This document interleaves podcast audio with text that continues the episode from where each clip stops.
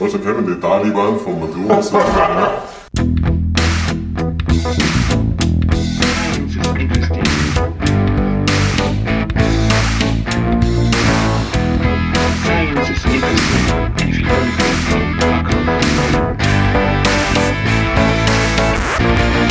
Ich gleich.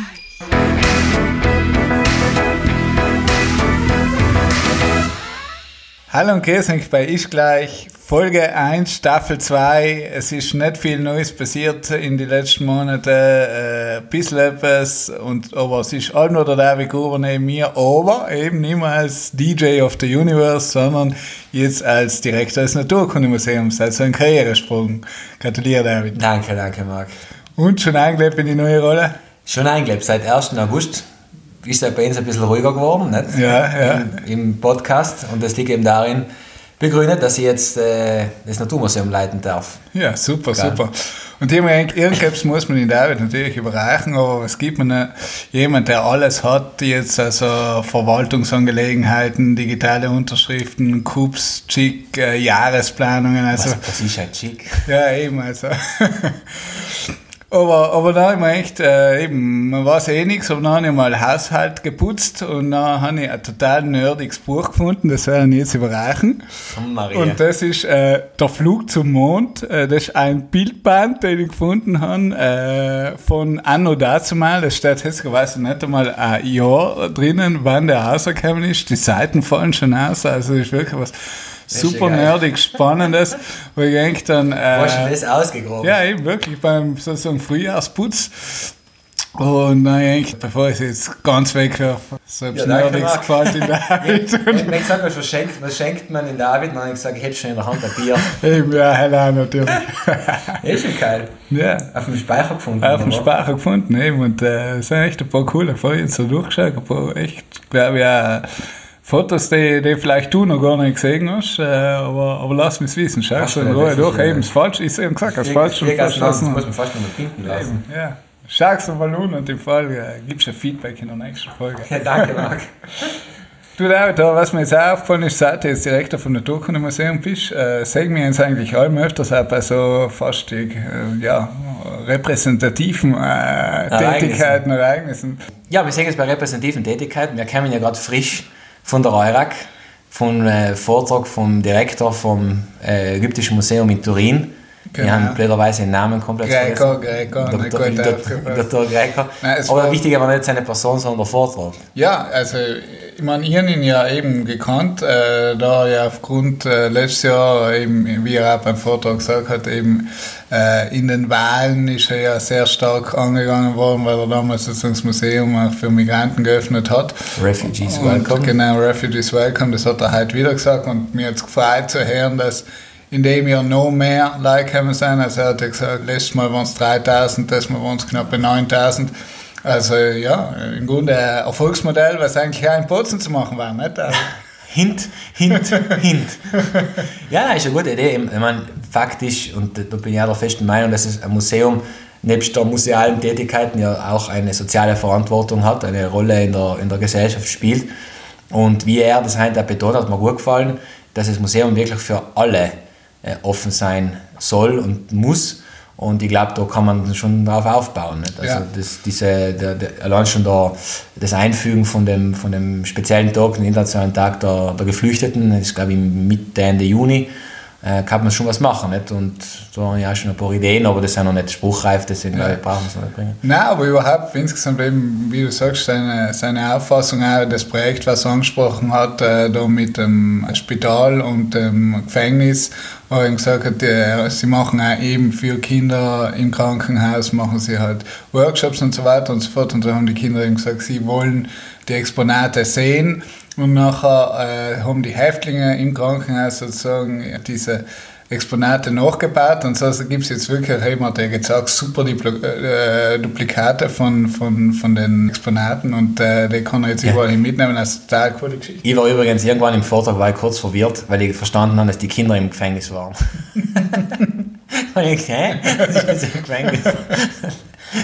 Ja, aber es ist natürlich halt leider um, um, um seine Projekte gegangen, was er unten macht. Also ich bin, bist du gewesen im, im Turiner? Nein, leider nicht leider. Warum kann man einen Betriebsausflug Ja, machen? war super. Wir würden ja ganz viele Betriebsausflüge machen. Aber eben hat er natürlich auch geredet über, die, über seine Projekte, nicht, was er im Museum selber am Start hat, was mich erstaunt hat. Äh, Es ist, das, was hat er gesagt, das älteste Museum oder das zweitälteste Museum der Welt, gegründet 1824 Ja, gewaltig. und das größte ägyptische Museum außerhalb Kairos. Also Kairo ist Kairo noch ist halt die größere Sammlung, genau. Genau, Das und ist- die Nummer zwei. Ja. Was, was mich interessiert hat, was das war interessant nachzulesen, warum ist, warum der jetzt genau in Turin? Nein, spannend Wir war, waren nicht vorbereitet, aber es war echt ein toller Vortrag. Nein, es war wirklich ein guter Vortrag, muss ich sagen, sehr professionell. Es, er- der, der, der Greco kann äh, fließend äh, Hieroglyphen lesen. Gut, Dienst kann er alles erzählen. Ja, ja, gut, wir müssen das glauben, aber er hat es zumindest ja, so gebracht, ja, dass man es glaubwürdig ja, äh, ihm glauben Ja, kann. super.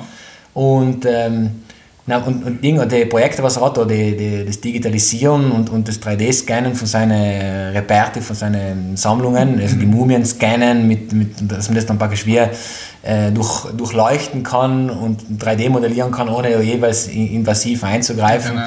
mit den Flüssigkeiten, die sie extrahieren können, im Prinzip, ohne jemals da eine Öffnung, äh, das Siegel zu brechen von dieser äh, Amphore. Also muss schon sagen, sehr, sehr beeindruckend gewesen. Ja, ja. ja, und eben, äh, also wirklich toll, wie er das Museum weitergebracht hat und wie er eben allem weiterdenkt, auch, um es wirklich den Leuten zu öffnen, um, wirklich Ja. Top-Forschung zu machen. Es war wirklich sehr. Ja, der hat sehr eigentlich nicht geklont, der. Nein, effektiv nicht. Und, Total. und äh, also, Also ich, ich, ich bin echt, ähm, also ich mit, mit der Ägyptologie oder so, man kann ich mich jetzt nicht so identifizieren, aber das hat mir jetzt wirklich Lust gemacht, äh, das Museum mal umzuschauen ja, zu nein, effektiv. Das Ja, hätte mich ich ich interessiert. jetzt gerade für dich mit der neuen Aufgabe, ist das Ja, logisch, sicher nein, klar, also wahrscheinlich einer noch anderen einmal, Perspektive noch einmal, äh, extrem tolle, tolle Sachen. Nein, wenn denkst, die haben, die haben ja äh, 900.000 Besucher Ja, brutal, ja, und, und der Ötzi macht, äh, man ist ein kleiner, kleines Museum, aber ist ja bekannt, er macht Leih unter Anführungszeichen äh, 300.000, Vergleich mit dem Naturmuseum, so im Schnitt sind es 80.000. Ja, 70, siehst du, der Christkindlmarkt macht 600.000. nicht? Da siehst du schon mal, wo die Prioritäten in der kulturellen Gesellschaft halt ja, liegen. Ja. nein, aber effektiv. Also Aber gesteckt nein, voller, das ist also gesteckt voll ist übertrieben, aber da, die eure Auditorium war, war wirklich gut besucht. Ja, gell? ja, ja, Also- war nicht schlecht. Nein, nein, absolut. Apropos Eurek, äh, wo wir uns das letzte Mal auch gesehen haben, war der, die Eröffnung vom Terra X Cube. Ja, das war auch spannend. Was auch sagen. spannend war, ja. Also ich muss sagen, natürlich hat man als Eurek-Mitarbeiter irgendwie von den Terra X Cube gehört und wie es weitergeht Ja. und die Up and Downs. Aber na, jetzt bei der Öffnung, das war schon eindrucksvoll, äh, wie man erstens, was man in der Kammer alles machen kann und vor allem nachher, wenn man reingeht und plötzlich steht die Schneeraupe davor mit äh, Minus- Schnee bedeckt bei Nein, wie viel war's? 8 Grad oder ja, was. Wahnsinn, oder, ja. ja. Nein, also wer für den, der was es nicht kennt, nicht, also die Jörg hat beim neuen Deichbaukunden einen riesigen, äh, einen großen Komplex aufgebaut mit, mit fünf Kammermann insgesamt, eine 70 Quadratmeter, wenn ich mich Mhm. Vier erinnere. kleine, genau. Und vier ganz kleine, so Eiskammern, also das heißt eigentlich äh, Wetterkammern, heißt es Genau, immer Klimakammern. ja, ja. Und der, der Roland Bsenner, der Präsident äh, von Enk, der Jörg, hat das ganz gut beschrieben, äh, wo er gesagt hat, äh, es ist eigentlich eine Ortsmaschine, Mhm. und Zeitmaschine, aber insofern Ortsmaschine, weil sie erlaubt, sich an jeden beliebigen Ort der Erde klimatisch hineinzuversetzen. So Genau. kann man sich das vorstellen. Genau, ne? also das man war ja kann guter jedes Klima ja. nachbauen sozusagen und das aber unter kontrollierbaren Bedingungen. Bedingungen, was natürlich für Materialtests aller Art äh, eben extrem wichtig sind, aber eben was ja auch toll ist, sozusagen, man kann alle möglichen Tests äh, machen, um zu schauen, die, die Beziehung Mensch und Maschine, wie das klappt oder Mensch Ja, die Höhlenforscher allgemein, Genau, nicht? Also- eben wie Sie gesagt haben, dass man sogar theoretisch eine Expedition äh, auf den Mount Everest zum Beispiel nachstellen könnte.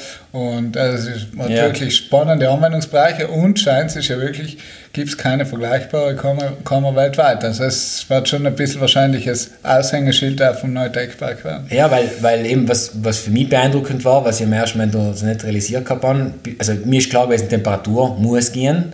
Äh, was aber auch nicht mir klar war, so richtig war der, der ganze Schneefall und Regen, also da bis zu glaube ich 60 mm Regen, Ja, ja. gewaltige Mengen Wasser, was da ankommen muss und Ja. ich glaube 50 mm Schnee. Und was, wo sie sich alle ein bisschen, zumindest die, der, der, der Forscherbereich, der was da ja ihre Reden äh, geschwungen haben, aufgehängt haben, war äh, der, die Möglichkeit, den Druck zu simulieren. Weil ich glaube, es gibt glaube ich weltweit Mhm. Ja. keine Kammer, die ja. Drücke äh, über viele Größenordnungen man nicht simulieren Ja. kann. Nicht? ja, und eben auch wie, wie also eben der Hermann Bruck und der Georg Niedrich, eben haben ja geredet und der Hermann Bruck hat natürlich die Anwendungsmöglichkeiten in der alpinen Notfallmedizin dargelegt und der Georg Niedrich auch besonders auch, wie wichtig zum Beispiel die kleinen Kammern sein, auch für äh, eben äh, Versuche an Pflanzen, also dass man auch sieht, wie können Pflanzen in gewissen äh, klimatischen Bedingungen, ähm, ja, wie reagieren sie darauf, wie können sie sich verändern und also für die Landwirtschaft auch extrem interessante Anwendungsmöglichkeiten. Ja, war, war echt, toll. also muss sagen, wirklich beeindruckend, da schön präsentiert. Äh, und, und eben, ich hoffe, da gibt es mal Führungen auch für die Öffentlichkeit, weil ich glaube, das, das, also ich meine, du kannst wahrscheinlich auch diejenigen, wenn sie da ihre Tests laufen lassen. Eben? Du, kannst, siehst nicht, du siehst nicht viel, wenn sie da. Ich denke mal, eben, also wenn das wirklich angenommen wird, auch nicht leider jetzt von der Forschung, weil von der Forschung habe ich sowieso keinen Zweifel, dass das nicht äh, genutzt wird, aber eben, dass sich zumindest äh, so rentiert, dass auch ein paar Unternehmen ihre Tests so machen, denke ich, muss der halt relativ äh, viel ausgebucht sein und deswegen wird es wahrscheinlich eher wenig Möglichkeiten geben, aber Ja, weil, du eben gesagt hast, die, die, die Schnellkatze ist drinnen, nicht? Ja, ja. um zu testen, äh, soweit ich verstanden habe, ob die bei Kaltstartbedingungen Genau. auf der Motorung geht, Genau, ob die Scheiben, ja. wie Scheiben funktionieren. Dann müssen sie nicht auf den Winter warten, um das zu testen, sondern sie können das ja aus ja reinprobieren. Eben. Aber das ist logisch für mich, sage ich, die angewandte Forschung ist ja, ganz nett, nicht Ja. aus meiner Sicht, aber da ist noch auch die ganzen äh, anderen äh, Grundlagenforschungen, die was der. Georg auch angesprochen Absolut, hat. ne? natürlich. Aber eben, laut zu sagen, ein Unternehmen, also ich will jetzt nicht die Namen nennen, was zu mir gesagt hat, bis jetzt haben sie ihre Materialien oft in die Niederlassung nach Sibirien geschickt oder so. Die, die werden das natürlich äh, jetzt schauen, da zu machen. Allem natürlich, wenn sich der Kosten-Nutzen-Faktor rechnet, natürlich Mhm. nicht. Aber nein, absolut eine spannende Geschichte. Äh, ja, war, war lustig. Äh, Ja, war, toll, war ein tolles Event. Ähm, ja, haben wir jetzt noch nicht gesehen? Wir sehen jetzt die ganze Zeit. Ja, jetzt sagen wir es viel öfters. Aber wir, Und nie das angerät mit, eben, ne? nie. Podcast. Weil, Nein. genau, was die wenigsten noch wissen, wir nehmen jetzt, äh, vielleicht hört man es auch, nicht mehr mit der äh, Qualität auf, die es gewähnt wird bis jetzt, äh, sondern wir haben uns ein eigenes Audio-Equipment gekauft, mit dem wir jetzt da im, im Hause vom Markt da versuchen, das einigermaßen professionell über die Bühne zu kriegen. Aber natürlich, äh, wir haben ähm, nicht mehr die finanziellen Möglichkeiten gehabt, das professionell zu, zu produzieren, weil wir nichts verdienen auf der ganzen, ja, ganzen und, und weil man sagen muss, äh, der, der Simon Gamper und der, der Martin, die haben das allem äh, ja, kostenfrei für uns gemacht und dafür sind wir ihnen extrem dankbar. Aber äh, sei es eben für sie war es ein Riesenaufwand natürlich und, und für uns auch äh, auf dem Ritten zu fahren. Und jetzt sind wir flexibler, jetzt können wir die Leute direkt vor Ort ähm, interviewen, was wir auch das mal getan haben. Aber bevor wir vielleicht zum Interview kommen, äh, eins ist auch wie allem, nämlich äh, ein Paper, was wir gerne vorstellen. Und natürlich als äh, neuer Direktor äh, ist sozusagen dir die Ehre. Das erste Oh, Paper danke. Das, was für da oh, da, oh, nein, weil du dich nicht vorbereitet hast, du Sockel. Was sagst du? Scheiß ein Stehgreif machen. uh. Ja, Marc, zum Paper der Woche gibt es einen indirekten äh, Südtirol-Bezug. Und zwar am 29. November bin ich kontaktiert worden von einer mir bekannten Reisjournalistin. Und die hat äh, in der Früh, also Frühdienst, äh, ist sie äh, Zeugin geworden von einem ähm, Feuerball, einem sogenannten Boliden oder einer sehr, sehr hellen Sternschnuppe. Also ihre, ja Bilder, hat man gesehen. Nachher. Genau, also eben, da, da, passiert mir halt ungerufen zu wissen, was das jetzt war, was sie da gesehen hat, Richtung Osten halt eingehen. Und nach ihrer Beschreibung war für mich relativ klar, dass das ein Feuerball gewesen sein muss. Nicht? Also so ein, ein, ein Objekt, meistens so in der Größe von einem Tennisball, kann natürlich auch größer oder ein bisschen kleiner sein, aber wenn sie so hell sein, haben sie so meistens so Tennisballgröße, in die Atmosphäre eintreten und dabei eben äh, erstens, man glaubt eben, ähm, sie verglühen, halt stimmt auch zum Teil, aber äh, sie ionisieren die Luftteilchen und die leuchten. Also was man eigentlich als Sternenschnuppe sieht, ist leuchtende Luft, ja. leuchtende Atmosphäre. Und mir hat halt gewundert im ersten Moment, dass es da keine anderen äh, Sichtungen gegeben hat. Weil es gibt eine eigene äh, Seite, äh, wo man diese ähm, Beobachtungen, diese Feuerbälle melden kann und mit dem Vorteil, also diese ganzen ähm, Testimonials sozusagen, die, die das beobachten, da kann dieses Programm äh, eine Flugkurve berechnen. Okay, Also das er- erkennt dann aufgrund vom Winkel, unter der der Person das gesehen hat, kann rechnet er ungefähr einen Pfad aus, wo das etwa vielleicht niedergegangen sein könnte. Ist der Feuerball nicht. Und eben, und die haben nachgeschaut, weil es halt durch ihre Beschreibung hat so geklungen, als ob es extrem hell war und nur ist niemand gewesen, der das irgendwie am Tag danach nicht gesehen hat. Nicht? Und auf Twitter gepostet und, und plötzlich äh, kriege äh, krieg ich Hinweise darauf, dass äh, tatsächlich einige Webcams von Foto Webcam EU dieses Ereignis sehr wohl aufgenommen haben, Ja, was eigentlich ein extremer Zufall ist, weil die Kameras, die machen nicht jede Sekunde ein Bild, Nein, ja. sondern alle paar Minuten, 5 Minuten, 10 Minuten, 30 Minuten. Und dass der genau zu einer voller, praktisch einer voller Minute da durchgerast ist, war ja totaler Zufall, es sind super Bilder geworden. Das sieht man auch äh, online noch auf die, auf, die, auf die verschiedenen Portale.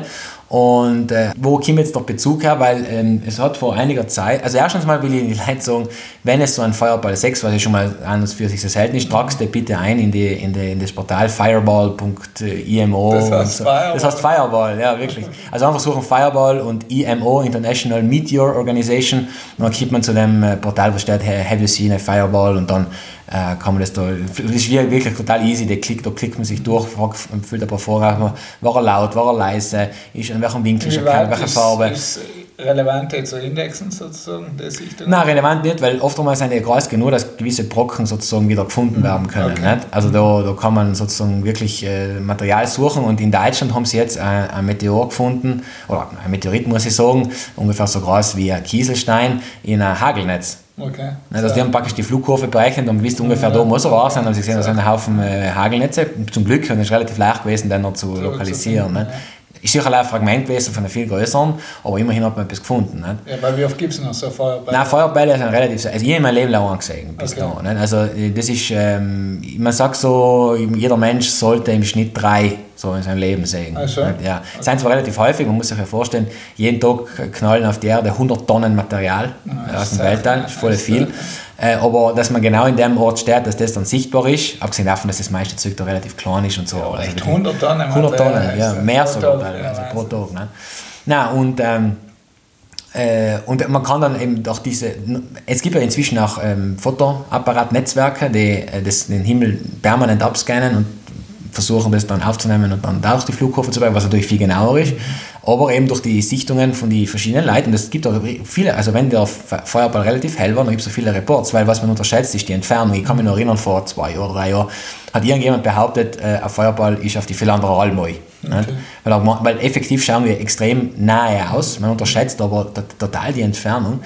Und der, was dann angeblich über der Philanderer Alm gefallen hätte sein sollen, war dann beim Bodensee. Nicht? Also das ist, das unterstellt, man hat keinen Bezug zu diesen Entfernungen, Ja, weil man meint, das ist so hell, das muss voll klein gewesen sein, aber das stimmt eben gar nicht. Auf jeden Fall, unbedingt melden und der Bezug äh, zum, zum Paper der Woche ist insofern, äh, weil Tage danach, am 2. Dezember, hat äh, einen Artikel gegeben auf space.com über ein Paper, in dem festgestellt worden ist, dass ein, Air, ein sogenannter Airburst, ist im Prinzip eine solche, ein solcher Feuerball, der aber kurz bevor er aufprallt am Boden äh, explodiert, detoniert.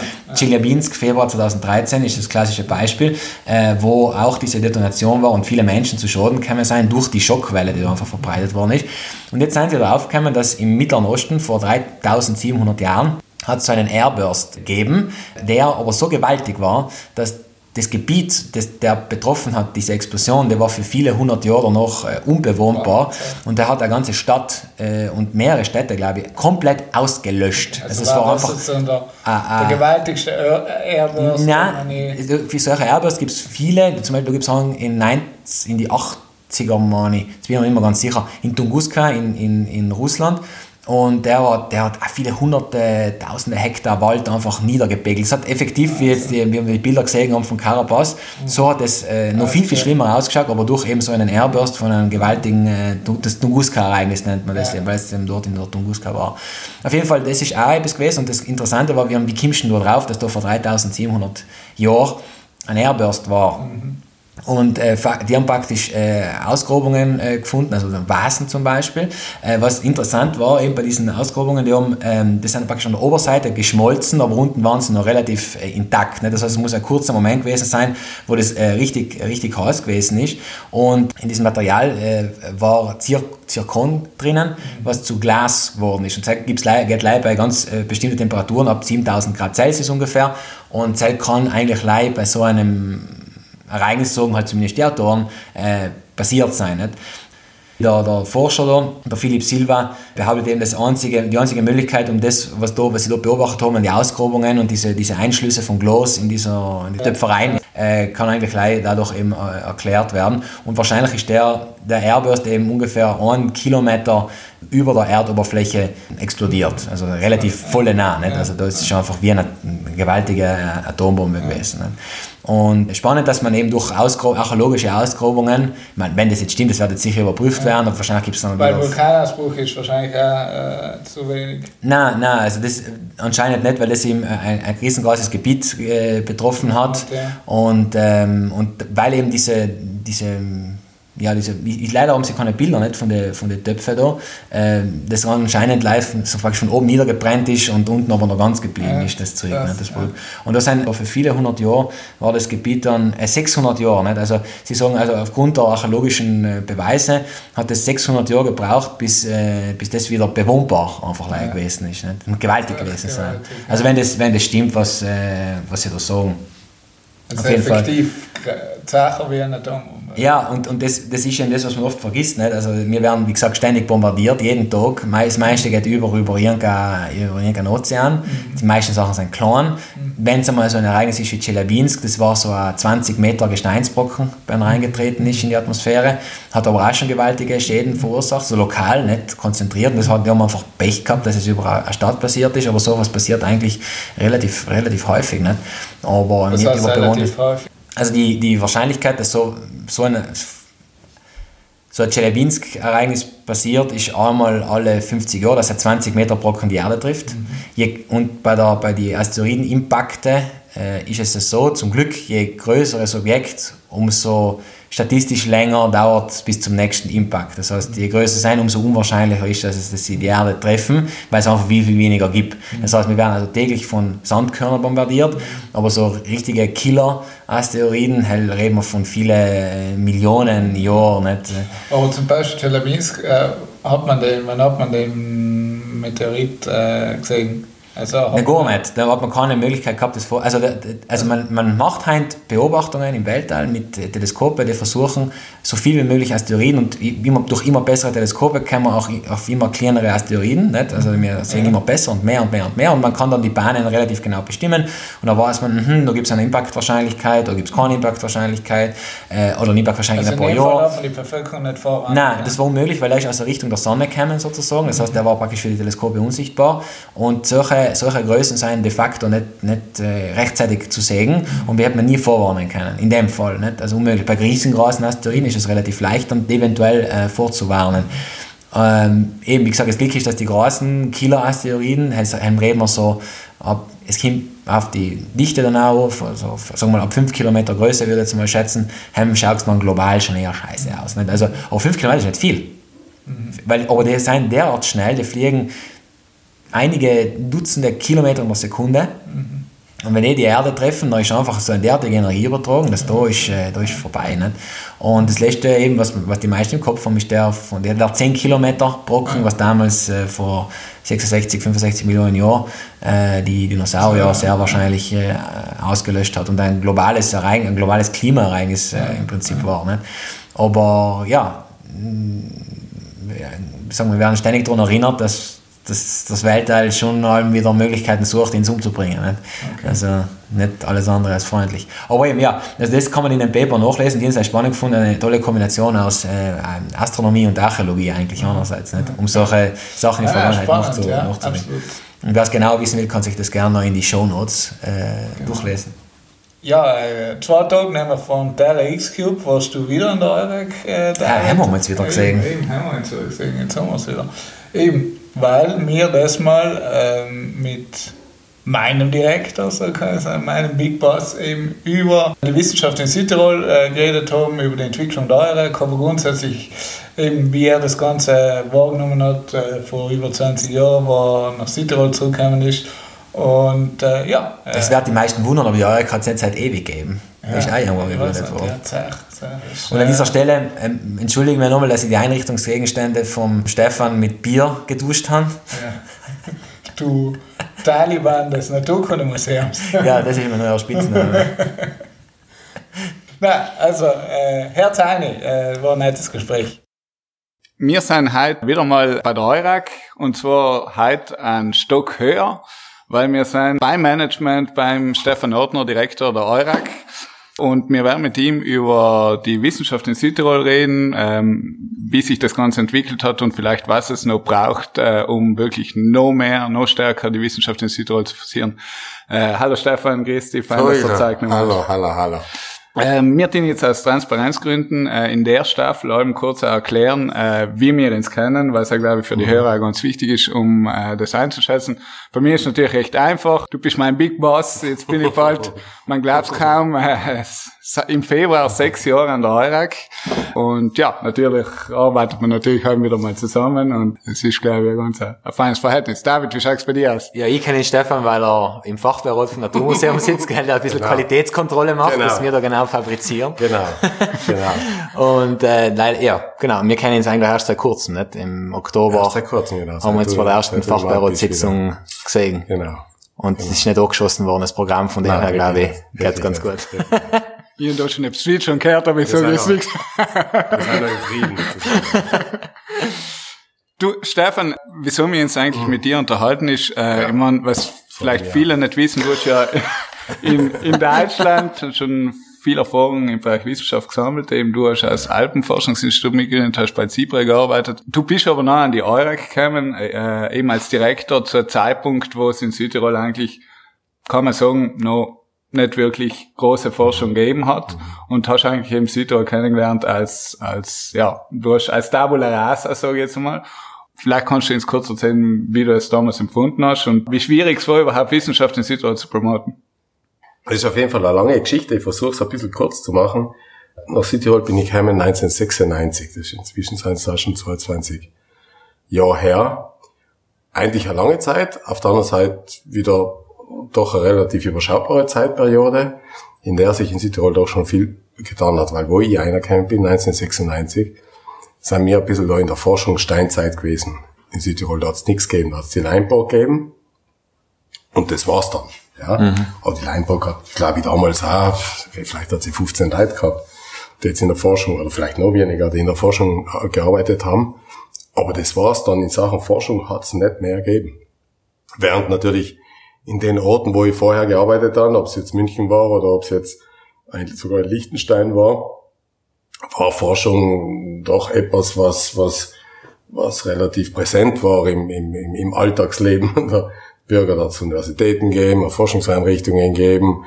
Also klar, Leid bei uns hat's das, hat's das nicht gegeben. Und vielleicht war das auch ein Grund dafür, dass, dass mich dann schon interessiert hat, zu schauen, was ist in dem Land Südtirol überhaupt möglich und was ist eben nicht möglich. Das war sicher eine gewisse Herausforderung in der Zeit damals, weil ich ja auch einen guten Job, den ich damals gehabt habe, und natürlich ein tolles Umfeld, das, das ich damals auch gehabt habe, eigentlich äh, aufgeben haben, um da irgendwo ein bisschen eine Reise ins Ungewisse anzufangen. Das muss man schon sagen. Also im, im, im Nachhinein, wenn man wenn man zurückschaut, dann war es eigentlich eine äh, High-Risk-Aktion.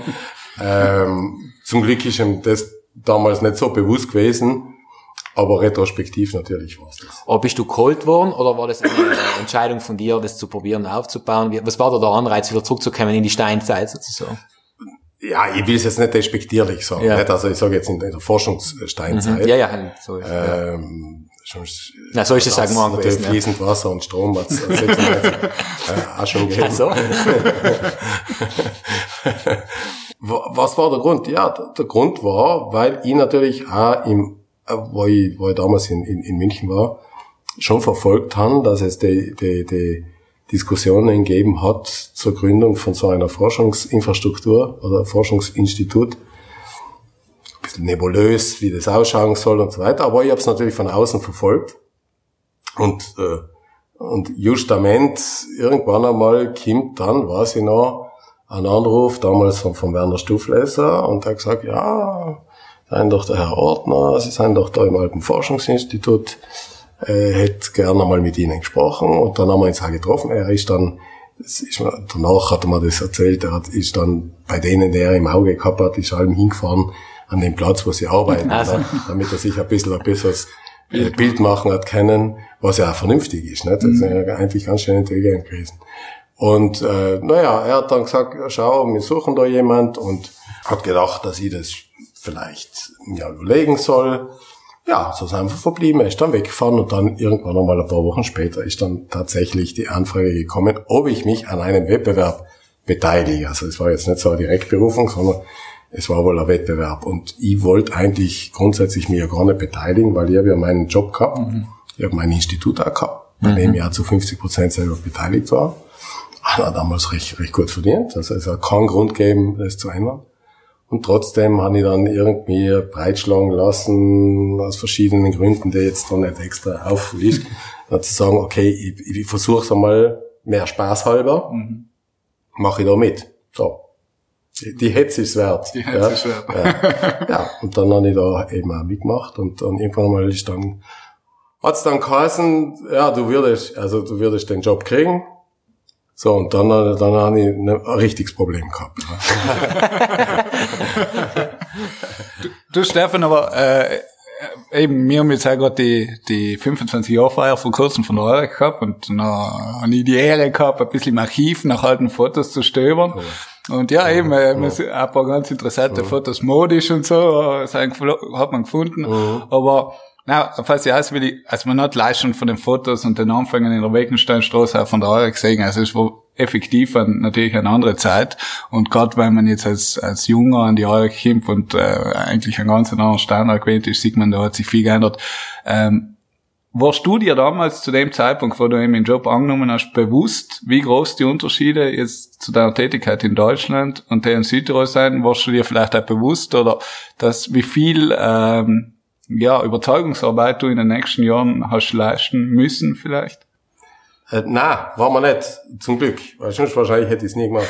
So, aber so schlimm, ja. Das war, das war wirklich schlimm, weil, weil äh, während, während ich mit dem, was ich in Deutschland damals gemacht habe, wenn man das erzählt hat, du, ich mache das und das und das, hast du, hast du allem so ein bisschen das Feedback gekriegt, so, aha, also eine gewisse Form von Respekt oder, oder Hochachtung oder zumindest Würdigung äh, deines Tuns. Ja, das ist dann abrupt äh, abhanden kommen, wo ich, wo ich da in, in, in Bozen angefangen habe. Da war es mehr, hast du dich fast müssen entschuldigen, dass du arbeitest und äh, die Ajax ist ja damals alles Mögliche geschimpft worden. Ich weiß noch, die, die, die Headlines in, in Dolomiten damals war mal die Geldvernichtungsmaschine, ja, hat man ins geheißen und, und also sämtliche Skepsis, die die Tiroler Seele grundsätzlich äußern kann, ist sozusagen uns entgegengeschlagen. Ähm, das war echt nicht fein, ja, das war echt nicht fein.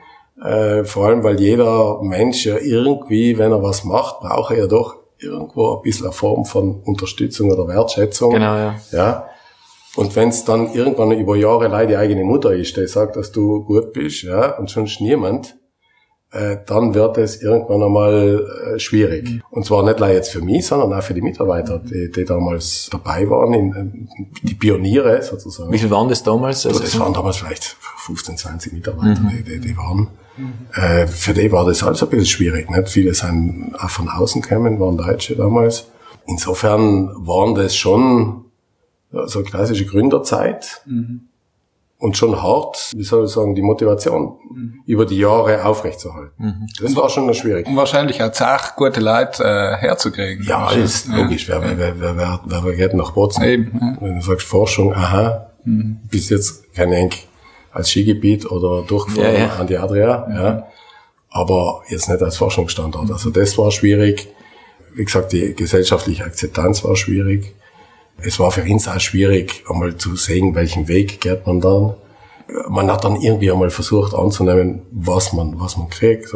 Man hat da die Uni dann auch schnell gegründet. Dann hat das nächste Problem angefangen. Natürlich, dann war die Uni da und hat es geheißen, er braucht es sowieso nicht mehr. Also es waren, es waren schon nicht einfache Zeiten, muss ich sagen. aber es haben sie Äh, gemacht, nicht? Offensichtlich. aber wir sind mit, mit, mit einer gewissen Sturköpfigkeit und, und natürlich einem gewissen Mut, den wir gehabt haben, sind wir einfach da durchmarschiert und haben die Widerstände irgendwie verdaut. Ja. Du hast schon gesprochen worden, es ist ja nachher die Uni gegründet worden, eben die Beziehung eurer Uni war ja auch nicht einmal leichter. Äh, hat sich jetzt als Außenstehender, aber glaube ich auch ein bisschen in den letzten Jahren auch sehr stark entspannt. Glaubst du, dass die Uni nochmal ein wichtiger Schritt war, eben um Wissenschaft in Südtirol zu etablieren. Gerade, äh, weil, ich muss sagen, wo ich in der Reihe angefangen hat der damals zu mir gesagt, gesagt äh, was, was tust du? Und dann habe ich gesagt, ja, arbeite an der Reihe. Dann hat er gesagt, man sagt nicht, man arbeitet an der Röhrig, sondern man ist an der Röhrig, weil er gesagt hat, ich habe keine Ahnung, was ist an der Röhrig überhaupt arbeitet, mhm. nicht? Und ich glaube, das ist oft ein Problem, mhm. dass in Südtirol eben einige, viel weniger wie damals, mhm. aber einige doch mit Wissenschaft nicht so viel anfangen können, deswegen die mir ja das. Mhm. Äh, glaubst du, dass an Uni einfach vielleicht leichter zu erklären ist wie an Eurak? Ja, absolut. Nicht. Bei einer Uni kann sich jeder was vorstellen. Kann sich jeder was vorstellen. An Uni ist im, im, im schlimmsten Fall ist es das Gebäude, wo dein Sohn oder deine Tochter äh, sich einschreibt und eine Ausbildung macht und eine Ausbildung macht und rauskommt mit einem Doktor oder mit was mhm. auch immer nicht? und, und, mit einem und, und du bei der Promotion halt dabei bist und so weiter. Mhm. Wenn man dann fragt, denk jetzt an die Uni Innsbruck zum Beispiel, nicht? das sind ja äh, Tausende von Mitarbeitern, die jetzt nicht alle in der Lehre, sondern vor allem in der Forschung sein. Und man sagt, was forscht denn die Uni Innsbruck? Da weiß der gemeine Innsbrucker auch nicht Bescheid, was die machen. Nicht? Mhm. Aber natürlich, Uni ist selbsterklärend Eurak erklärt sich überhaupt nicht. Und Europäische Akademie auch nicht. Das war natürlich ein Problem.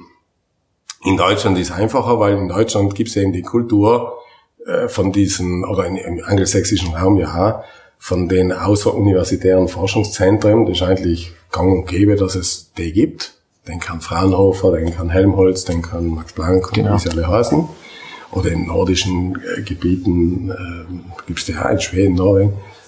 Äh, in Italien ist das weniger. Der Fall, da gibt es das GNR und die Universitäten. Und das GNR ist halt so quasi ein bisschen so die, die öffentliche Forschungsverwaltungsanstalt. Mhm. Ja. Mhm. Aber solche außeruniversitären Forschungszentren gibt es nicht. Insofern war vor allem in Italien der Erklärungsbedarf schon riesig. Und in Südtirol sowieso, weil man mit Forschung nicht wusste, was anzufangen, ob man es mit V oder mit F schreibt. Mhm. Also ein bisschen brutal ausgedrückt. Nicht?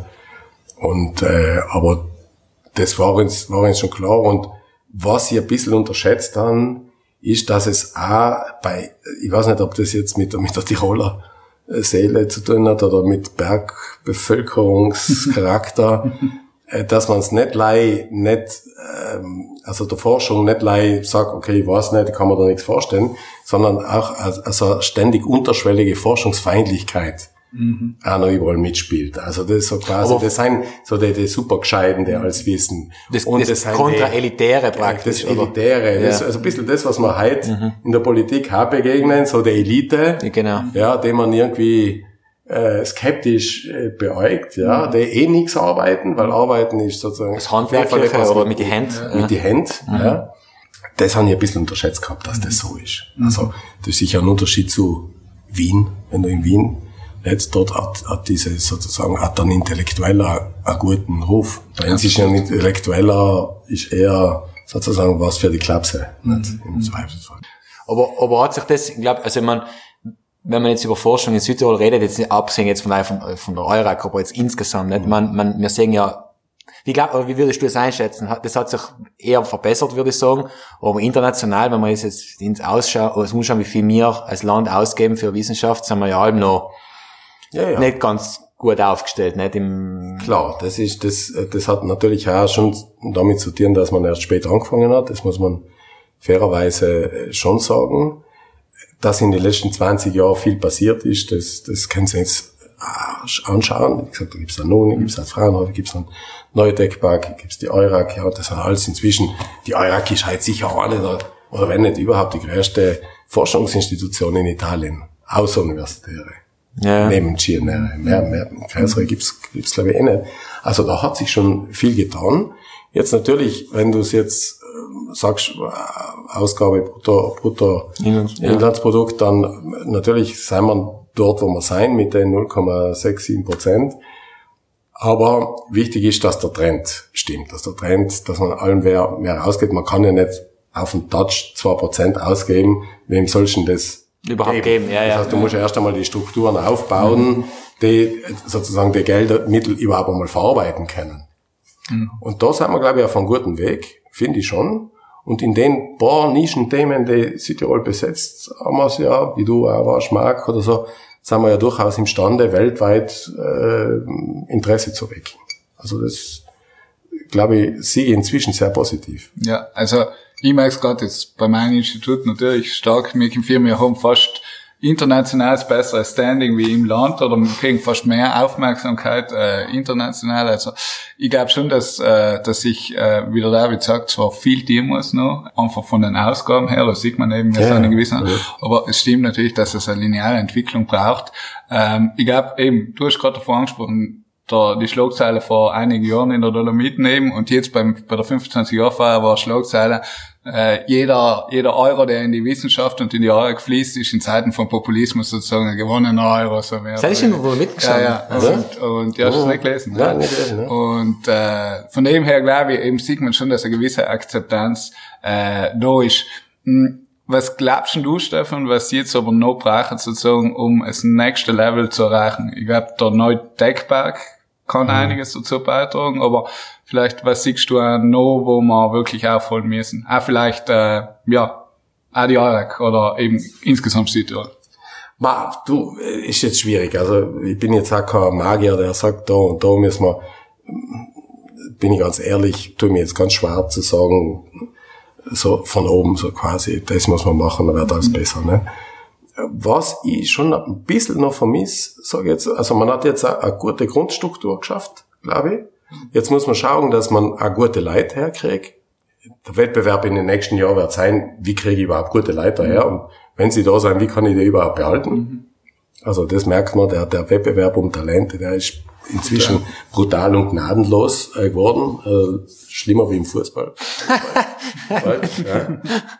Und dass man vielleicht doch in ein paar Dingen, und da merke ich, in letzter Zeit äh, ist man vielleicht da eher bereit, dass man dort ein bisschen größer denkt. Dass man nicht so klein, klein macht, äh, jetzt gebe ich da einmal eine Million und dann, dann tue ich das mal abrechnen, dann mache ich fünf Evaluierungen und dann schaue ich, ob es dann besser geht. Also ein bisschen so die klassische, kleinkrämerische Vorgehensweise, sondern dass man irgendwann mal sagt, so, wir haben da ein Stärkefeld und in das hauen wir einfach mal brutal rein. Und mal so auf, auf auch ein bisschen auf Risiko. Das, das fällt noch ein bisschen, kommt mir vor, ja. Und das, ähm, das glaube ich braucht's heutzutage, um einen wirklich großen Wurf zu machen. Aber eins ist, eins ist der finanzielle Aspekt. Ich weiß nicht, wie es dir geht. Ich, seit ich jetzt im, im Naturmuseum bin, wir, wir verstehen jetzt ja so ein bisschen als Forschungsmuseum, Ja. nicht? Also neben die musealen Tätigkeiten machen wir ja viel Wichtig Forschung, nicht? ja, Ja. ja. Ähm, und ich halt gemerkt, das Problem, das Hauptproblem, was ich habe, ist die, ist der ganze, die ganze Verwaltung, was ich habe. Also, wenn du sagst, ihm ist schwierig ist, die Leute herzuholen, äh, ja, aber selbst wenn ich jemand finde, dann kann ich die ganzen Antikorruptionsbestimmungen, Rotationsprinzip und so weiter, die kann ich dann mal gescheit halten, die kann ich dann mal einen, richtig guten Arbeitsvertrag geben, weil ich die Stellen nicht habe und weil die Voraussetzungen verwaltungstechnischer Natur nicht einmal gegeben sein, die längerfristig zu binden an mein Haus. Das war natürlich auch ein, ein, ein, ein Kampf, den ich seit 20 Jahren geführt habe, nämlich zu schauen, dass dieser private Aspekt in der EURAG am Leben bleibt. Äh, die EURAG ist damals, wenn du so willst, mit dem Privatstatus gegründet worden. Äh, möglicherweise war das die entscheidende gute Idee, oder die beste Idee damals. Und die ganzen Versuche, die EURAG stärker in den öffentlichen Bereich reinzuziehen, das halt über die Jahrzehnte inzwischen gegeben hat, wo man wollte, dass, dass wir ins Garagen sozusagen anstellen dann im öffentlichen Bereich, ja, weil man das private Alba ein bisschen als misstrau äh, misstrauisch drauf geschaut hat. Die Attacken haben wir alle abgewehrt und heute bin ich heilfroh, dass wir das, dass wir das zumindest die, natürlich haben wir auch Verwaltung, weil wir haben öffentliche Gelder, das heißt, äh, Grundlagen der Transparenz, Nachvollziehbarkeit und so weiter müssen. Und dem unterliegst es ja auch, nicht? Bleib, wenn Ja. ich, wenn ich heute jemand triff auf einem Kongress und sagt, den will ich einstellen, dann kann ich morgen einstellen. Okay? Forschung auf einem gewissen Niveau, auf eine wettbewerbsfähige Forschung, nehmen wir so, im öffentlichen Kleid nicht möglich.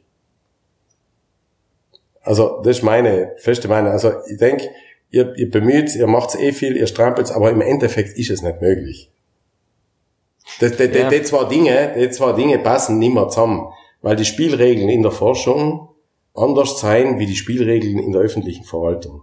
Es ist keine normale Dienstleistung, nicht? Es ist ja nicht, äh, äh, Na, genau. Also du musst flexibel sein. Du musst schnell reagieren können. genau. Du musst auf persönliche, wie gesagt, die, die guten Forscher heute sind ja, werden ja gehandelt da ein bisschen wie die, wie die, Wie die Fußballer, gesagt Fußballer, ja. Ja. Dem kannst du ja nicht sagen, so, jetzt musst du mit, mit 5,40 Euro, ja, äh, kriegst gleich viel wie alle anderen, ja. Also äh, die ganzen Strukturen und die ganzen, ähm, wie soll man sagen, äh, Vorgaben des Öffentlichen, das passt nicht in die Forschung ein. Mit dem kann ich sozusagen einen öffentlichen Nahverkehr vielleicht organisieren, aber nicht auf eine Forschungsstruktur.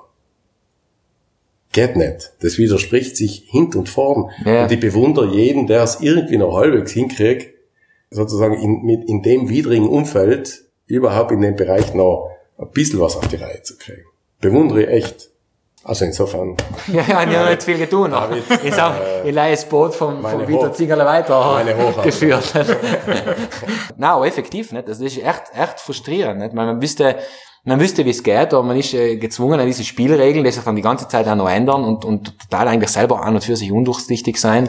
So jetzt im ersten Moment, nicht, muss ich sagen. Aber es schwappt natürlich auf den privaten Bereich auch übrig, weil jetzt ist ein neues Gesetz, das Decreto Dignitas. Genau, ja, Da- richtig. Da können wir jetzt als Eurak auch allein mal jemand anstellen, befristet für ein Jahr. Ja, bei Kind Das, zusammen. das, ja, erstens, wer kommt sein? Ja. Zweitens, wenn ich halt ein dreijähriges Projekt genau. von der EU an, sondern wir sollten ja praktisch Alle drei drei Jahre. Jahre drei Leute umstellen. Ja, ist ja absurd. Und der eine macht dann die Arbeit weiter, der erste. Wie soll denn das gehen? Das Ja. heißt, du, du, du tust die Forschung ausschließen, die italienische, aus der ganzen EU-Vergabe. Ja. Das haben wir jetzt eingereicht in Rom. Zum Glück, ein Kollege, der jetzt sich darum kümmert und ich hoffe, dass wir bis Weihnachten eine Ausnahme erreichen über das Finanzgesetz, dass das eben mir nicht einfallen in die. Aber wenn mir das nicht gelingt, dann müssen wir uns im Jänner auch zusammensetzen und da gibt's eine, gibt's eine ordentliche Krisenbesprechung, ja. Ja, weil ich meine, ja, das natürlich kannst, kannst vergessen, eben ein Dreiecksprojekt durchzuführen, ist, ist ganz klar.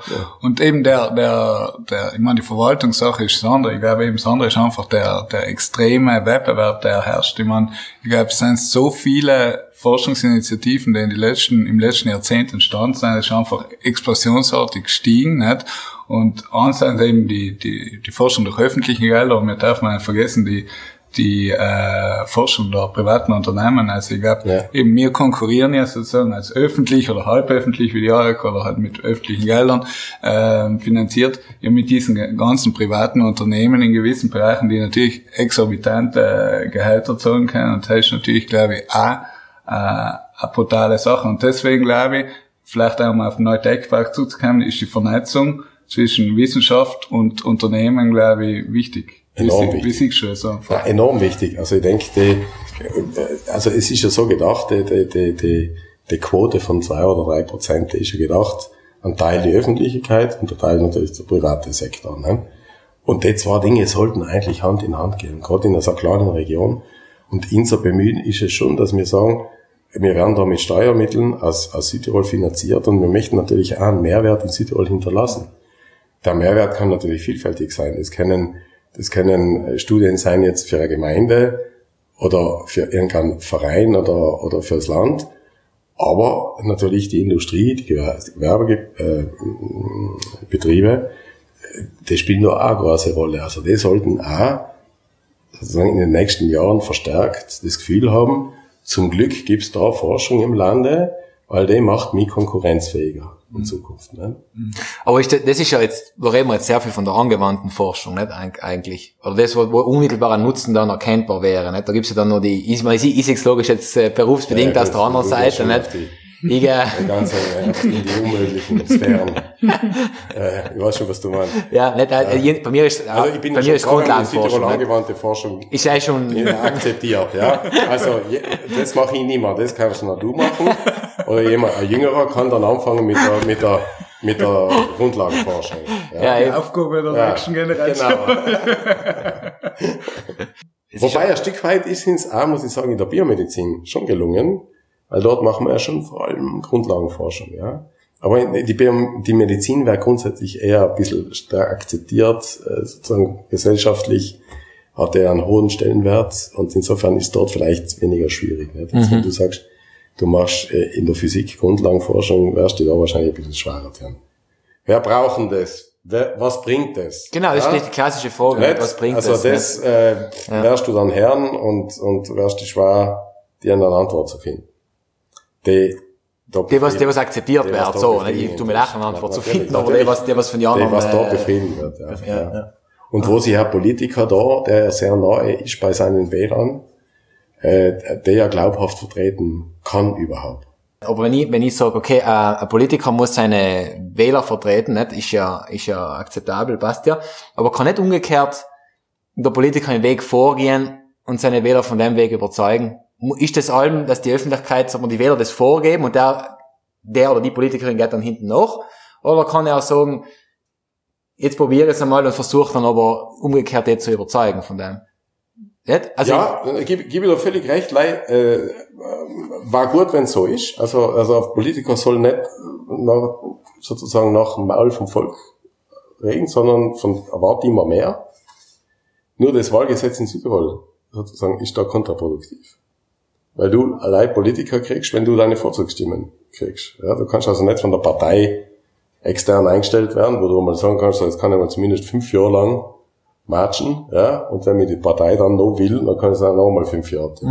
Na, da brauchst du am Ende des Tages, also wenn du jetzt zumindest bei der regierenden Partei bist, brauchst du dann sag mal, plus minus 10.000 Stimmen. Ja, ja. Und wenn du die, die nächste Jahr nicht mehr hast, dann kannst, bist du der sogenannte Hinterbänkler im Landtag, wenn es da gut geht, sonst bist du überhaupt raus. Deshalb ist das Wahlgesetz in Südtirol natürlich für das eher schlecht. Also das, das sehe ich schwierig. Auf der anderen Seite sehe ich schon auch äh, Leid. Ich bin jetzt kein großer CSU-Fan und schon gar kein Stoiber-Fan. Aber was er natürlich damals gut gemacht hat, der ist natürlich durch die Landen getingelt und äh, hat das Konzept Laptop und Lederhose ein bisschen verkauft. Sehr plakativ, äh, aber hat äh, unmissverständlich klar gemacht, dass Forschung und Hightech und so ganz was wichtig ist für Bayern. Und das hat er so lange gesagt, der haben es auch geklappt. Also, habe das selber in Garmisch erlebt. Die waren überzeugt, ah, wenn du dort gesagt hast, du bist in der Forschung tätig, dann warst du, bist du jemand gewesen. Ja? Und der haben jetzt nicht ein anderer Formament ist, als jetzt im Benz im Saantal drinnen. Ja, aber eben, aber das ist dann noch die, der Aber Verdienst das ist vom, vom der Steuerbürger gewesen, Verdienst ne? des erleuchteten, sozusagen, Ministerpräsidenten. Und angefangen hat es ja beim Strauß auch ja schon, muss man sagen. Und den haben wir halt nicht gehabt. Bis, bis vor kurzem.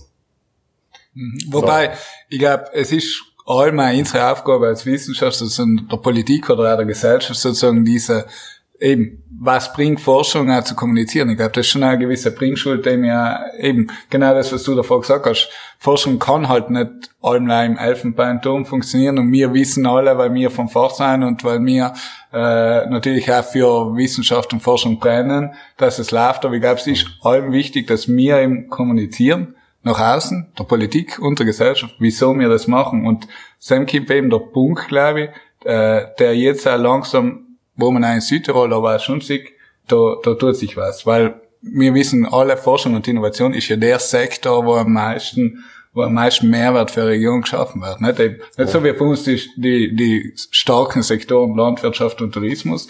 Und ich glaube, das ist einfach ein, ein langwieriger Prozess und den hast vielleicht du vor vor 25 Jahren angefangen sozusagen und äh, der muss halt stetig weitergeführt werden. Ja, ist richtig. Gleich, wie gesagt, allem das, die, die Frage, so, ich investiere und was bringt's mir? Also der direkte Nutzen, geht gut. Nein, ich sag, die entscheidenden Erfindungen der Menschheit waren mit der Denke nie gemacht worden. Ja, richtig, genau, schön, ja, ja genau, ja. Und insofern, insofern muss man schon auch, irgendjemand muss da breite Schultern haben und sagen, okay, ich, auch wenn nicht alles le- leicht erklärbar ist, weil die Leute, in die Leute muss das ja heutzutage relativ banal erklären, ja, weil es liest ja kaum mehr was, Fakten interessieren auch bis zu einem gewissen Grad. Also es muss ja alles sehr plakativ umkommen. Deshalb brauchst du einfach jemanden mit breiten Schultern, dem man vertraut, dass man sagt, okay, was der macht, ist schon richtig, auch wenn ich nicht alles genau nachvollziehen kann, was er macht. Und der muss dann den Mut auch haben, zu sagen, okay, ich investiere vielleicht auch mal in Sektoren, wo ich nicht sagen kann, jedem, in drei Jahren kommt das A, B, C und Mehrwert drei Millionen, fünf Millionen, zehn Millionen aus.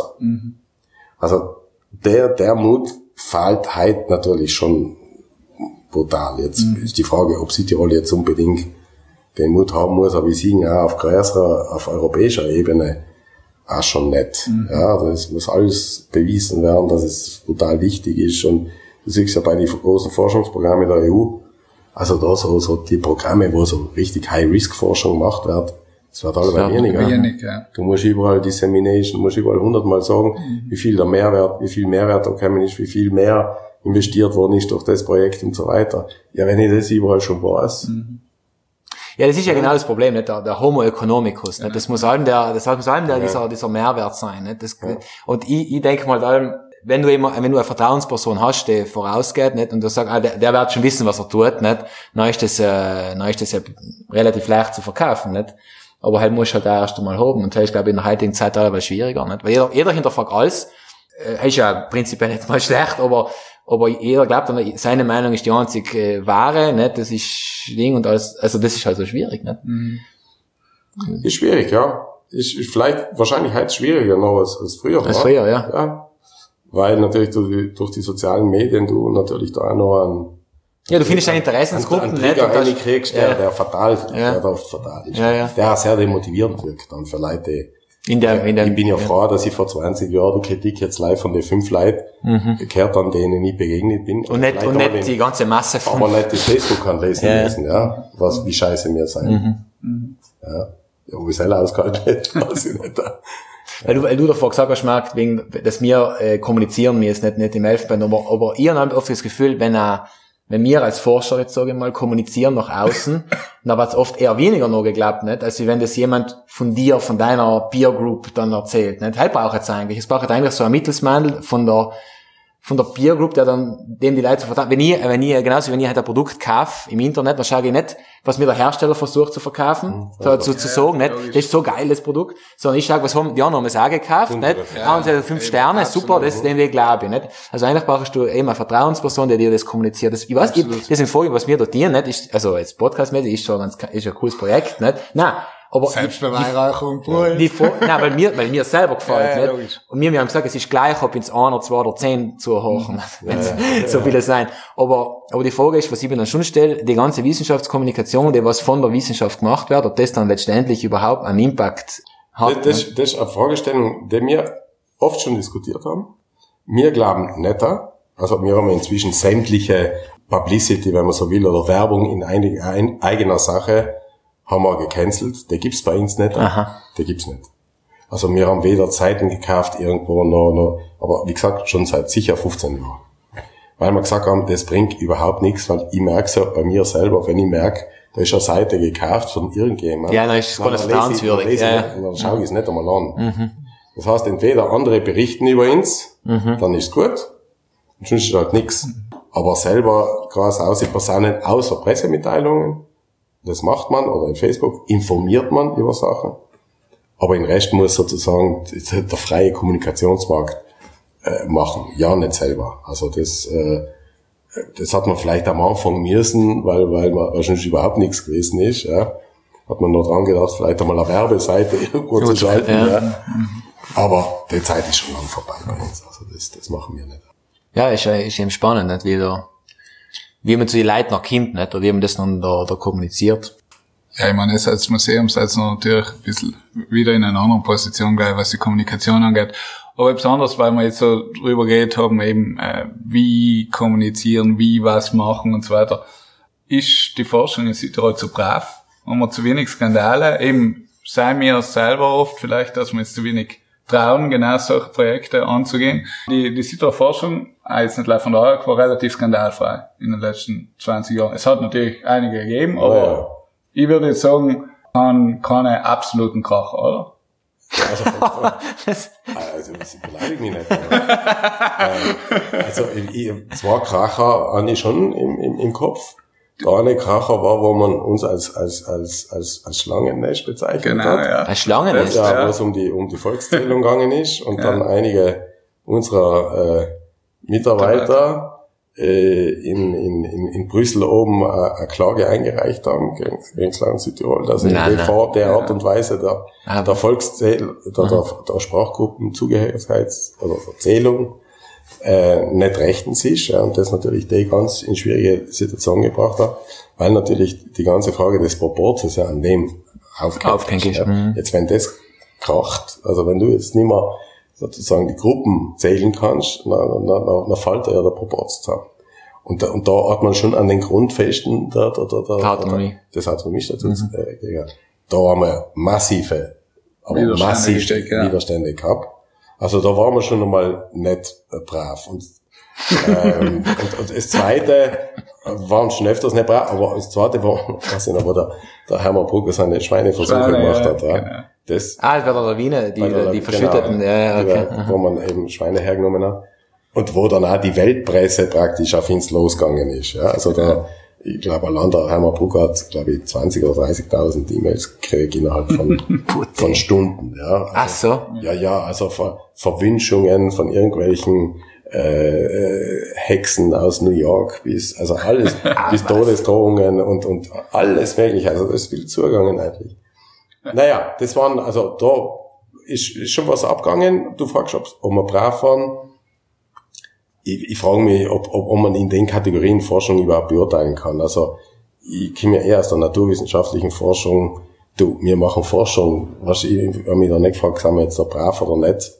Das sind die Fragestellungen, mit denen beschäftigst du dich. Wenn du natürlich eher von, Sozial, von Sozialwissenschaften ausgehst, also wenn es dann vielleicht auch um Migration und solche Themen geht, natürlich, da bist du dann schon eher ein bisschen im gesellschaftlichen Diskurs drinnen, wo ich mir dann oft einmal schwer tue zu sagen, wo, wo fängt die Forschung an, wo hört sie auf und wo, wo, wo, falsch. wo fängt die politische Einstellung an und wo hört sie auf. Ne? Ja. Und ähm, das ist für mich ein Feld, da kann man dann zwar sagen, okay, da sind wir dann nicht vielleicht nicht brav, aber dann muss man sich auch hinterfragen, ob das dann auch wirklich im, im ureigensten Sinne alles mit Forschung zu tun hat. Oder ob man nicht irgendein Lebensmodell oder Gesellschaftsmodell vielleicht äh, stärker propagieren will. Ja, Im männlichen der Forschung. Den Verdacht habe ich auch ganz oft, muss ich sagen. Ja, mir kommt oft, äh, also, ich weiß auch nicht, wie das, wie das ist, nicht? Also, die, die Forschung, also, sollte ja objektiv sein, nicht? So, so weit wie möglich, nicht? Aber ich bin halt allem ein bisschen der Meinung, die Politik im Allgemeinen, jetzt bez- bez- beziehe ich jetzt nicht auf, auf Südtirol, sondern insgesamt, wenn man so schaut, da wird allem viel, äh, eben emotional geladene Entscheidungen werden da getroffen und nicht, nicht auf die Sachverständigen oder die Experten, heißt man sie mal so, äh, kehrt, nicht? Also, ich verstehe nicht, also ich habe es nie verstanden, wie so eine Pestiziddebatte jetzt als Beispiel so hohe Wellen schlagen kann, äh, wenn man einfach einmal noch die, es ist faktenbasiert, objektiv äh, das auswertet. Nicht? Da, da gibt's dann eigentlich dann gar nichts mehr zu diskutieren. Dann mag das nur so sein, dass der eine dagegen ist, aber wenn ich, wenn ich das, wenn ich Faktenbestandsaufnahme gemacht habe, dann, dann halte ich mich einfach an das und ich bin ja, kann ja, bin ja nicht mehr ungreifbar, oder? Aber deshalb sage ich ja, das ist eben genau das, was du gesagt hast, Marc. Sollte dann, wenn dann die Forschung anfängt zu sagen, na, das ist gefährlich und das ist, äh, das ist ein falscher Weg und so weiter, dann wird man schon politisch. Ja. Ich glaube, auch das Aufgabe grundsätzlich ist einmal die Fakten zur Verfügung zu stellen. Genau, ja, ja, genau, Helmoni. der- Ja, der ja. Mhm. auszuwerten. ja. So, was dann die Gesellschaft damit macht, ist endlich nicht Aufgabe der Forschung. Und ich, wenn ich früher eine andere Meinung war, weil ich gesagt habe, das sind ja zumindest gescheite Leute, die sollen sich in den gesellschaftlichen Diskurs einbringen, ist auch in Ordnung, als Privatperson ist das auch in Ordnung. Aber du laufst dann natürlich Gefahr, dass du das Gute, was du hast, nämlich die richtigen Daten, dass du die dann ein bisschen in dem, in dem Moment, wo du politisch wärst, dass die dann äh, geopfert werden auf dem Scheiterhaufen der Emotionen und, und sozusagen des, des, des politischen Diskurses. Du hast dann nicht mehr diese Autorität des Forschers, sondern bist dann sozusagen äh, Teil einer politischen Gesinnung. Schon?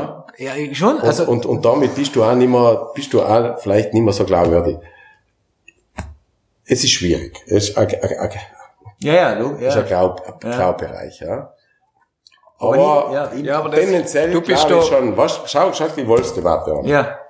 Jetzt, okay, jetzt kannst du als Wissenschaft, was kannst du als Wissenschaft sagen? Du kannst sagen, wir kommen von dort her, sind so und so viele, fressen Kinder, fressen keine Kinder, ja, äh, sind gefährlich, weniger gefährlich, Prozent an, Prozentanteile von irgendwelchen Übergriffen, schaust in die Vergangenheit, was ist passiert, wo, wann, so, die Fakten kannst du. Ob eine Gesellschaft den Wolf akzeptiert oder nicht, ist keine Frage der Forschung. Das ist eine Frage des gesellschaftlich, der gesellschaftlichen Akzeptanz. Verstehst du mich? Ja, aber. Da kannst du ja. als Forscher einbringen und sagen, du, auf der, aufgrund von der, von der, von den Fakten, glaube ich, dass für uns der Wolf wichtig ist, weil er sozusagen in der, in der, in der, in, in, in auch schon da war, fehlt in der ganzen äh, Tierpyramide oder was auch immer. Aber dann bist du schon in einer, in einer fast schon politischen Diskussion drinnen. Deshalb habe ich mich dann allem gefragt, auch als Eurak, soll man uns, inwieweit soll man uns in so eine Diskussion eigentlich so richtig einlassen? Also, dass wir Fakten zur Verfügung stellen für die Diskussion, ist eine Sache. Aber dass wir selber jetzt Partei ergreifen und sagen, äh, die Eurak ist also absolut für die, äh, für die, für die äh, Hege und Pflege und weitere Vermehrung des Wolfs in Südtirol, äh, da ich mir jetzt schwach. Aber ist das nicht ärgerlich nachher? Sag mal, du machst, du machst eine Forschung in dem Bereich jetzt, nicht? Und du merkst, das, was du auserkennen, ist die, die, die, die, das Resultat oder die Resultate, Fakten. die Fakten. Ja, ja nicht. Die werden einfach nicht, ja, Ja, das ist wieder was anderes. eben, aber das ist das, wo ich sage, nicht? Das stimmt schon, das ist Ja, das genau ist noch wieder auf der persönlichen Ebene, Ja. vielleicht eben ärgerlich oder erfreulich oder wie auch immer, nicht? Aber es stimmt schon. Also ich glaube, wenn sich die Wissenschaft zu sehr nachher verhaschelt, dann werden eben die Fakten missbraucht. Ich meine, das sehen wir ja immer wieder. Aber, aber wie, wie, also ich bin der Meinung, du sollst anhand von den Fakten, die deine, deine, deine Entscheidungen ja treffen. Wenn ich nicht mal weiß, dass es die Fakten gibt oder die einfach bewusst ignoriere, dann ist es ja, ich mein, Ja, aber eben wir denken vielleicht so, aber Politiker kann in dem Moment nicht denken, weil er muss die Interessensvertretungen äh, abwägen, er, er hat andere Faktoren, er stützt sich nicht auf wissenschaftliche Faktoren, er, er, er stützt sich auf die Vorzugsstimmen vielleicht, der im 5 okay. Natürlich wird ein Politiker allem aufgrund von anderen Faktoren eine Entscheidung treffen, wie mir, den es rein auf diese aber es geht ja nicht, aber, Ja, ich verstehe, was du meinst, David. Du sagst, dir, dir war es ja schon recht, wenn die Fakten, die die Wissenschaft zur Verfügung stellt, berücksichtigt werden. sozusagen berücksichtigt. Genau, heißt ja schon genug. Genau, so. genau. Ich gebe dir recht. Ja, das ist ein Riesenproblem, was wir heute verschärfter haben noch, als es vielleicht früher mal war. Die Frage ist gleich, was ist die Rolle des, des Wissenschaftlers in dem, in dem Problem? Ja, soll er selber derjenige werden, der sagt, ich habe die Wahrheit, ich habe die Wahrheit, ich habe da. Geht der Schuss dann nicht eher nach hinten los? Das ist die Frage, die ich Mhm. immer stelle dann wieder. Aber ich, bei mir ist ja nicht die Sorge, ich habe die Wahrheit, ich habe die Wahrheit, die Wahrheit, sondern, schau, da bin ich. Kannst du das Ja, bitte ja. durchlesen? Ah, das Kannst du das bitte durchlesen? Das Kannst du das bitte durchlesen? Nicht so. Das ist nicht, aber deshalb, das haben wir ja auch gemacht. Wir haben mal für zum Wolf haben wir ein Exposé gemacht mit alle Fakten. Das haben wir tausendfach verteilt. Äh, Das haben wir in Facebook, das haben wir in die Social Medias, das hat in in die sogenannten Zeitungen verteilt, überall, ist überall gewesen. Und da sage ich, bis dahin geht meine Aufgabe, ja. Danach mit dem Bürgermeister von Kastelruth zu diskutieren, der, der am liebsten gleich in Schießgewehr dann Ja, rausgegangen. Sel sage ich, Helm muss ein anderer. Sel möchte ich jetzt. äh, Jetzt, ich meine, beim, beim Wolf ist es logisch schwierig, aber ich habe ja einen Klimareport ja auch voll, haben wir ja, haben wir ja auch schon drüber geredet im Podcast, ne? Du, du verstehst noch immer, wenn die, wenn die Sachlage so eindeutig ist, dass es das Problem gibt und dass man Du jetzt, zweifelst an der Menschheit, am Verstand der Menschheit. Ja? ja, nein, nicht am Verstand, aber ein am, Physiker, oder? Nein, nicht- Das Naturgesetz ist das und das und das, und dann jetzt müssen wir alle kapieren, dass der Stein nach euch, nach euch fällt, nicht euch. ja, ein bisschen schon, weil Ja. ich, ich kann, ich kann, ich kann den, ich kann, äh, äh, einen Widerspruch gegen eine, für mich aus objektive Wahrheit, kann ich nicht nachvollziehen. Ja, ich, ich, das kann ich nicht verstehen. Ja. Das kann ich nicht verstehen. Das, das, äh, das passiert mir auch so, deshalb hoffe ich inzwischen auch oft weniger Nachrichten und dann schauen weniger Fernsehen. Wirklich. Du bist äh, Chemiker, Stefan, oder? Mikrobiologe. Mikrobiologe. Ja. Und du hast aber auch das Konservatorium Ja. in Innsbruck Ja. abgeschl abgeschlossen. Abgeschlossen. abgeschlossen. Ja, ja. Verfolgst du noch ein bisschen die Musik oder? Ja, klar. Schon? Okay. Spielst du in einer Band auch, oder? Nein, ich habe früher in der Band gespielt. Ähm, spiele ich weniger, jetzt mit den Kindern fange ich wieder ein bisschen an. Werde jetzt wahrscheinlich demnächst äh, Ziehharmonika lernen. Also, äh, mein alter Traum. Und bin natürlich im Grunde ein total musischer Mensch. Also für, für mich ist Musik halt noch ganz etwas Wichtiges in meinem Leben, von in der Früh bis abends. Schon? Ja, total. Na, vielleicht noch ganz schnell, was heißt, so eine klassische Ab- Abschlussfrage. Wo siehst du die Wissenschaft in zehn Jahren? Ah, du, äh, ich, ich sehe sie sehr positiv, weil ich komme ja praktisch von der, von der Gosse. Ja. ich hab bei Null angefangen, also gut, bei mir kann es mal, es kann leider aufwärts gehen. Ähm, also ich denke, äh, vorausgesetzt natürlich, das Land kann sich, also will sich Wissenschaft noch leisten, sagen wir mal so. Das hängt auch oft ganz viel von den politischen Konstellationen ab. Also wenn wir morgen, sage ich jetzt einmal, eine Lega-Mehrheit haben, äh, dann, da- dann hätte ich wahrscheinlich meine Sorgen. Ähm, zurzeit schaut's gut aus. Wir haben zurzeit ein Landeshauptmann, und das soll keine Werbung sein, der das Thema sehr aufmerksam verfolgt und der, glaube ich, auch vom Innersten her überzeugt ist, dass das eine wichtige Sache ist. Und der bereit ist, auch Geld in die Hand zu nehmen. Und solange Geld da ist, das man verteilen kann, denke ich, wird, das, wird die Wissenschaft in den nächsten Jahren auch relativ gut gefördert werden. Und insofern gibt es leider zu hoffen, dass, dass, dass sozusagen der Wohlstand erhalten werden kann und, und, und insofern die Wissenschaft Hand in Hand mit dem Wohlstand natürlich auch nach oben geht. Gut. Perfekt, dann Ja. war's wir's. Ja, war ein interessantes Gespräch hoffentlich. Ja, war ein super Gespräch und ich mein, wir sind schon froh, wenn die Eurak deinen Besuch überlebt hat und leider die Möbel drum bleiben haben müssen. es war so nett. Wie es hört, sind wir wieder da. Es We war jetzt back. die erste Episode. Äh, wir werden gleich mal die zweite nachlegen äh, und danach hoffen wir die dritte und so weiter und so fort. Nicht? Aber äh, eben, wir waren schon einmal fleißiger. Hab's Geduld mit uns. Hab's Geduld mit Die uns. Lebensbedingungen haben sich ein bisschen verändert. Genau, nicht nur beim David, aber hauptsächlich beim David. aber der Vier wohnt er jetzt gleich wieder in der Nähe, deswegen auch nicht mehr so weit, äh, weil wir echt einmal ein Bier trinken müssen, was, was mich auch sehr freut. Wir sehen, wir sehen jetzt nächste Woche wieder mal, kann ich gehört. Genau, wir sehen uns wieder, weil uns schon wieder beim Neutech-Park, weil dort wird der Südtiroler Forschungspreis vergeben. Und Gibst sind- du auch eine Punktekarte? Wir sind so dabei. Weißt du, was wir das mal gar nicht mehr gefragt haben? Ob es gratis ist, ob es zu essen gibt. Beim Terra X war es gratis und es hat was zu essen gegeben. Genau, Der Vortrag vom Gregor Heint war auch gratis und es hat was zu essen gegeben. genau. Beim Stefan hat es ein Bier gegeben. Haben wir uns nichts zu essen gegeben. Aber es Aber- war. Aber gratis. Und der Glühwein war auch nicht schlecht, oder? Also eben, genau, ein Glühwein haben wir noch gekriegt. Also, jetzt schauen wir mal, wie der, wie der Wie der Forschungspreis, Forschungspreis sich entwickelt. Auf jeden Fall freuen wir uns wieder, dass es zugehört habt. Wir hoffen, es wird uns gleich treu wie bei der letzten Staffel zuhören. Ähm, wir waren nämlich ganz überrascht, wie viele das von euch waren und das war auch für uns ein bisschen der Ansporn, das weiterzumachen. Weil wir haben mit viel, viel weniger Zuhörern gerechnet und wir haben ja sehr, sehr wenig Werbung gemacht. Und deswegen ein großes Dankeschön an euch und äh, wir freuen uns wie immer auf Feedback auf die Socials und äh, ja, bis zur nächsten Folge. Vielen Dank. Vielen Dank. Ist gleich. Thank you.